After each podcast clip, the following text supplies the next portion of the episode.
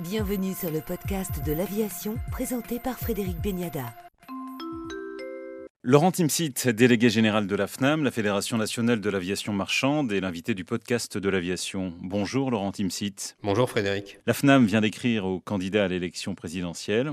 Pour leur dire quoi exactement? Alors en fait, nous avons écrit à l'ensemble des candidats à l'élection présidentielle pour leur faire part en fait des demandes du secteur aérien euh, dans le cadre du prochain mandat présidentiel. Voilà. Et donc euh, on a souhaité connaître par rapport à un certain nombre de propositions qu'on a faites, quelle était leur réaction et euh, s'ils étaient prêts à nous accompagner dans cette voie. Qu'est-ce que vous leur avez fait comme proposition et avez-vous eu des réponses? Pour le moment, donc on a, on a adressé un courrier. Les propositions, en fait, elles porte autour de, quatre grandes thématiques. La première qui est euh, la transition environnementale du, secteur aérien et son financement. La deuxième, la compétitivité du transport aérien. La troisième, euh, plus sur l'emploi et la formation, et donc le rôle du transport aérien en termes d'apporteur euh, d'emplois dans les régions en particulier. Et puis les, les quatrièmes propositions portent, elles, sur la continuité territoriale et la facilité d'accès pour les passagers aériens qui se rendent en France. On le voit, il y a de nombreuses interrogations sur l'avenir du secteur, mais pas vraiment de réponses concrètes, et ça c'est récurrent depuis des années. Oui, alors en fait, euh, il faut se rendre compte que le secteur aérien a vécu euh, une période très compliquée euh, récemment,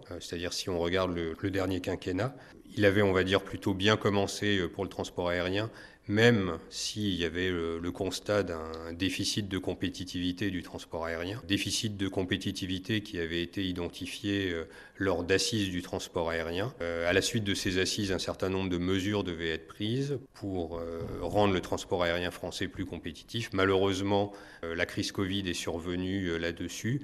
Aujourd'hui, la crise ukrainienne, et donc finalement, on n'a pas vraiment pu progresser lors de, ce dernier quinquennat. Il y a eu également des faillites de compagnies aériennes, hein, puisqu'il y a euh, deux compagnies aériennes françaises, Aigle Azur et XL Airways, qui avaient disparu. Et donc l'idée aujourd'hui, c'est vraiment euh, d'essayer de faire en sorte que euh, pendant les années qui viennent, et alors que l'État, il faut le reconnaître, est venu au secours du, transport aérien français dans le cadre de la crise Covid, on arrive à, rebâtir une véritable compétitivité de ce secteur, qui par ailleurs est un secteur qui a engagé une transition écologique là également ambitieuse, mais pour laquelle un soutien public sera nécessaire. Est-ce que le secteur a l'impression d'être entendu, d'être écouté par les politiques? Bah, Alors très clairement, on n'est jamais totalement satisfait. Alors il y, y, a quand même des choses qui ont été faites, et encore une fois, on ne peut pas nier le soutien que les compagnies aériennes françaises ont reçu de l'État lors de la, dernière crise, hein, sinon un certain nombre d'entre elles euh, auraient disparu.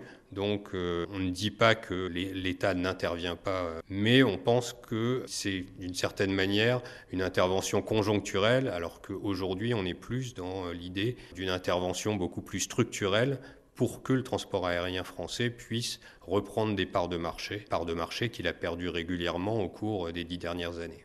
Qu'est-ce qu'il faudrait faire concrètement? Je ne vais pas vous détailler l'ensemble des mesures, juste pour éclairer euh, deux ou trois points. Le premier point sur la transition écologique. La transition écologique du secteur aérien, on sait qu'on peut arriver à une neutralité carbone du transport aérien à l'horizon 2050. Pour ça, il y a quelques solutions bien identifiées. Une qui est effectivement euh, l'évolution technologique, hein, ce qu'on appelle l'avion vert. Et pour ça, euh, le gouvernement français euh, a dégagé des, fonds. En revanche, il y a une autre solution qui est totalement indispensable, qui sont les carburants aéronautiques durables. Avec les carburants aéronautiques durables, on peut les utiliser dès aujourd'hui, hein, avec les technologies actuelles.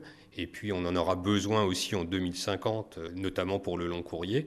On a besoin d'une filière de carburant aéronautique durable en France. Aujourd'hui, elle n'existe pas, ou elle existe encore à l'état d'embryon, et des investissements dans ce domaine-là sont nécessaires. Et ça, c'est une mesure forte qu'on souhaite, par exemple. Dans le domaine, dans un autre domaine, hein, qui est celui, par exemple, des, euh, des taxes qui pèsent sur le transport aérien français. Aujourd'hui, il y a un certain nombre d'activités régaliennes, notamment euh, la sûreté aéroportuaire, qui est financée par des taxes sur le passager. Donc finalement, c'est les compagnies aériennes qui, le, qui payent in fine euh, ces sommes-là. Ces activités régaliennes, dans la plupart des autres pays, elles sont prises en charge par l'État. Et là aussi, aider structurellement le transport aérien français, ce serait intervenir pour que ces activités soient prises en charge financièrement directement par l'État.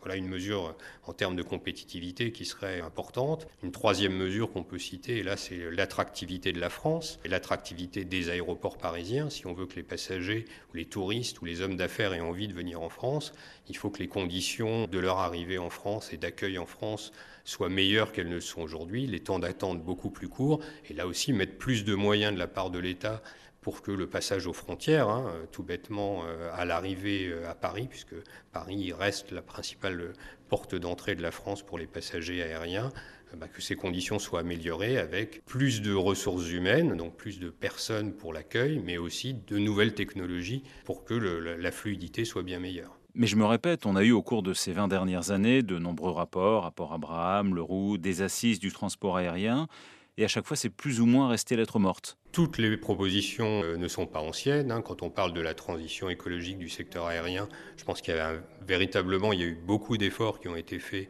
par le secteur pour imaginer sa transition écologique et euh, progresser euh, dans ce sens-là. Et donc là, je pense qu'on parle vraiment de sujets nouveaux sur lesquels les politiques n'avaient pas eu nécessairement l'occasion de se pencher avant. Donc c'est vraiment le, moment de s'y mettre et de ne pas rater ce tournant. Il y a d'autres propositions qui, effectivement, elles, sont plus anciennes.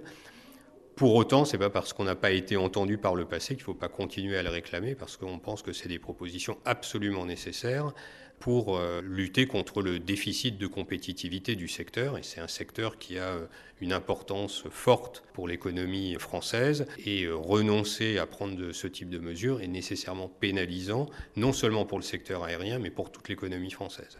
Vous êtes inquiet pour le pavillon français? Bah, ce serait difficile de ne pas l'être quand on voit qu'au cours des dix dernières années, en fait, sa part de marché a baissé d'un point chaque année. Donc on voit bien que ce sont plutôt les compagnies aériennes étrangères qui se développent en France plutôt que les compagnies aériennes françaises. On en a bien identifié les raisons. Très clairement, quand c'est une compagnie française qui opère en France, elle crée quatre fois plus d'emplois que quand c'est une compagnie étrangère. Donc je pense qu'il y a un intérêt bien compris, à la fois pour les politiques, mais naturellement aussi pour les entreprises, à ce que le pavillon français puisse se développer de nouveau. La transition écologique du secteur, elle aura un coût, pour tout le monde. Alors en fait, euh, la question de la transition écologique, effectivement, ce sont des coûts supplémentaires, puisque de toute façon, euh, que ce soit l'accès à de, le financement de nouveaux avions, que ce soit les carburants aéronautiques durables, toutes les technologies sont plus chères, donc elles ont un coût.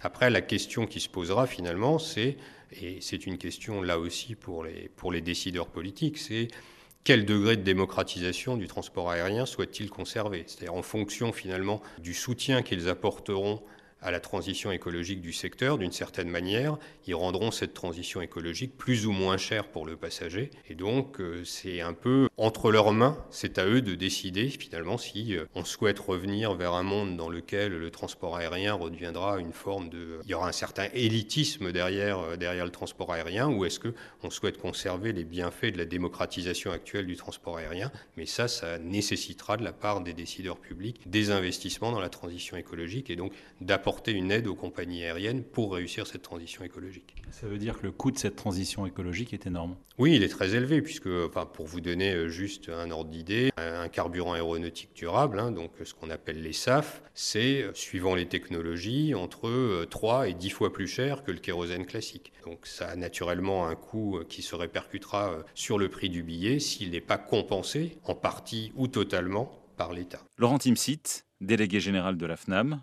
pour le podcast de l'aviation. Merci, Laurent Timsit. Merci Frédéric, bonne journée.